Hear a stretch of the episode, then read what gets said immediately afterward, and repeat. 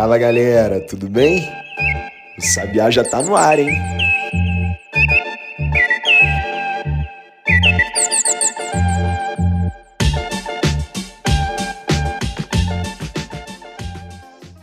Treze de abril de 2022. Seja muito bem-vinda ou bem-vindo ao Sabiá no Ar, o podcast diário do Correio Sabiá.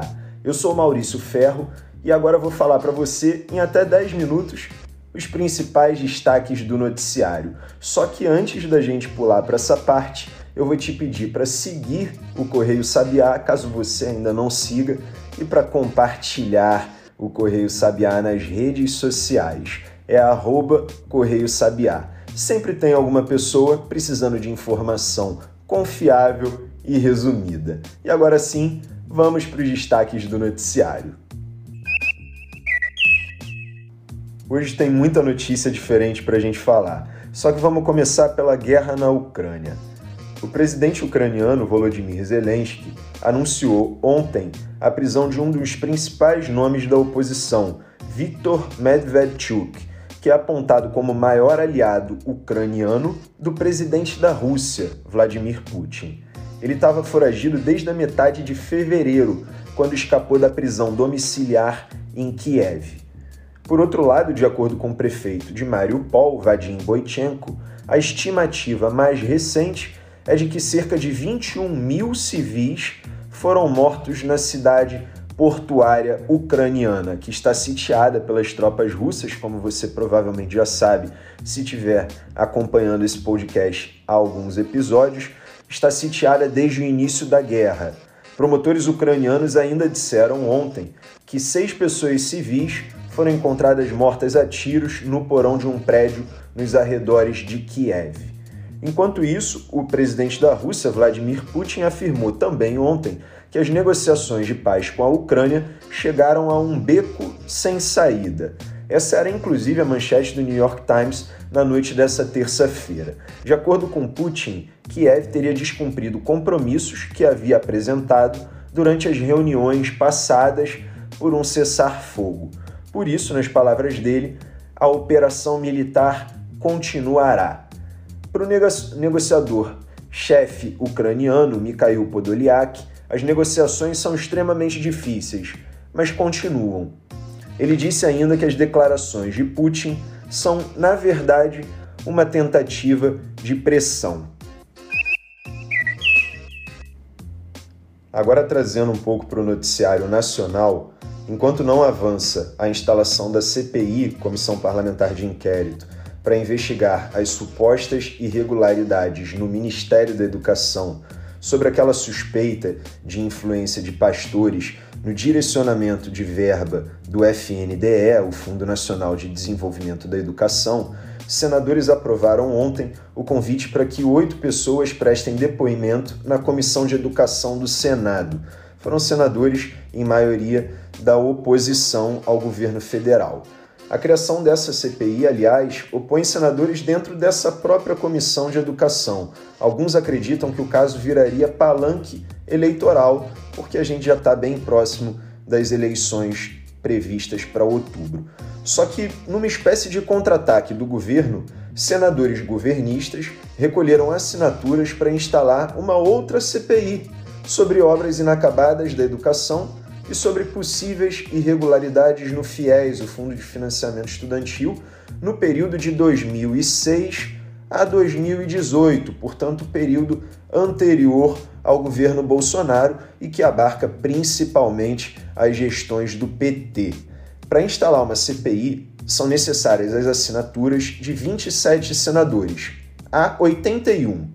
Esse pedido a respeito das obras inacabadas já teria o aval de 28 congressistas e teria inclusive sido já enviado à presidência do Senado. Quem apresentou esse pedido foi o senador Carlos Portinho, do PL do Rio de Janeiro. O PL é o mesmo partido do presidente Jair Bolsonaro e é o partido que, desde a filiação do presidente, passou a contar com a maior bancada na Câmara dos Deputados, na outra casa.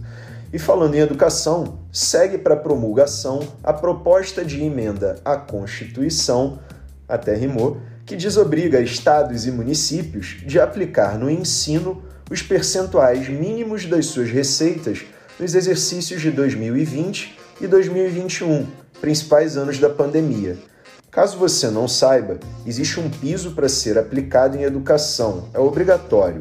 Só que com essa PEC, a obrigação deixa de valer para os anos que eu acabei de mencionar, 2020 e 2021.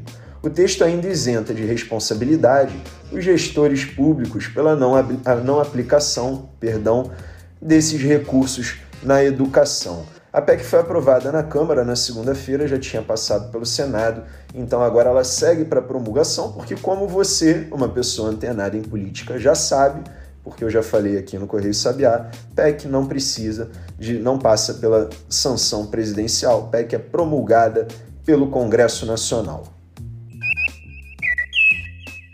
Os destaques de hoje ficam por aqui, mas não saia daí porque ainda tem muita notícia para a gente falar no episódio de hoje.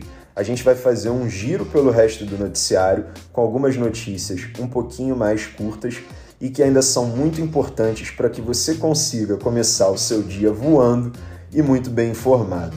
Eu só vou reforçar antes da gente passar para o giro no resto do noticiário que você siga o Correio Sabiá nas nossas redes sociais é arroba Correio Sabiá. E além disso, mande também o Correio Sabiá para algum amigo ou parente que precisa ficar bem informado. E agora sim, vamos para as notícias que ficaram faltando para você começar o seu dia com boa informação.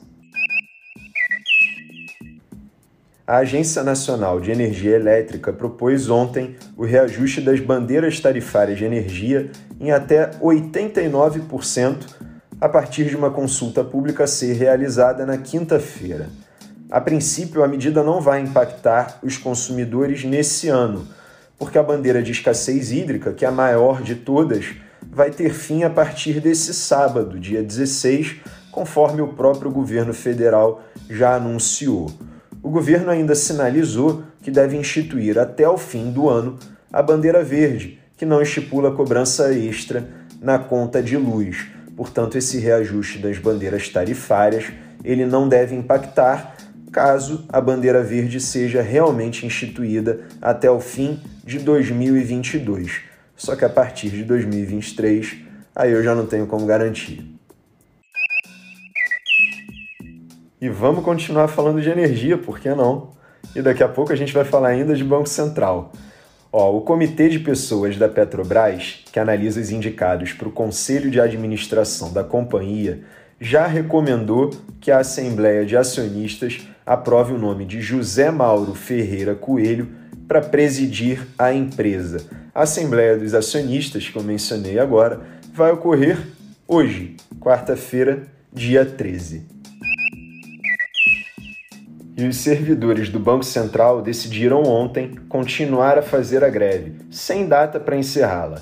A decisão ocorreu numa assembleia com os votos de 80% dos servidores nesse sentido, depois de não ocorrer uma reunião com o presidente do órgão, Roberto Campos Neto.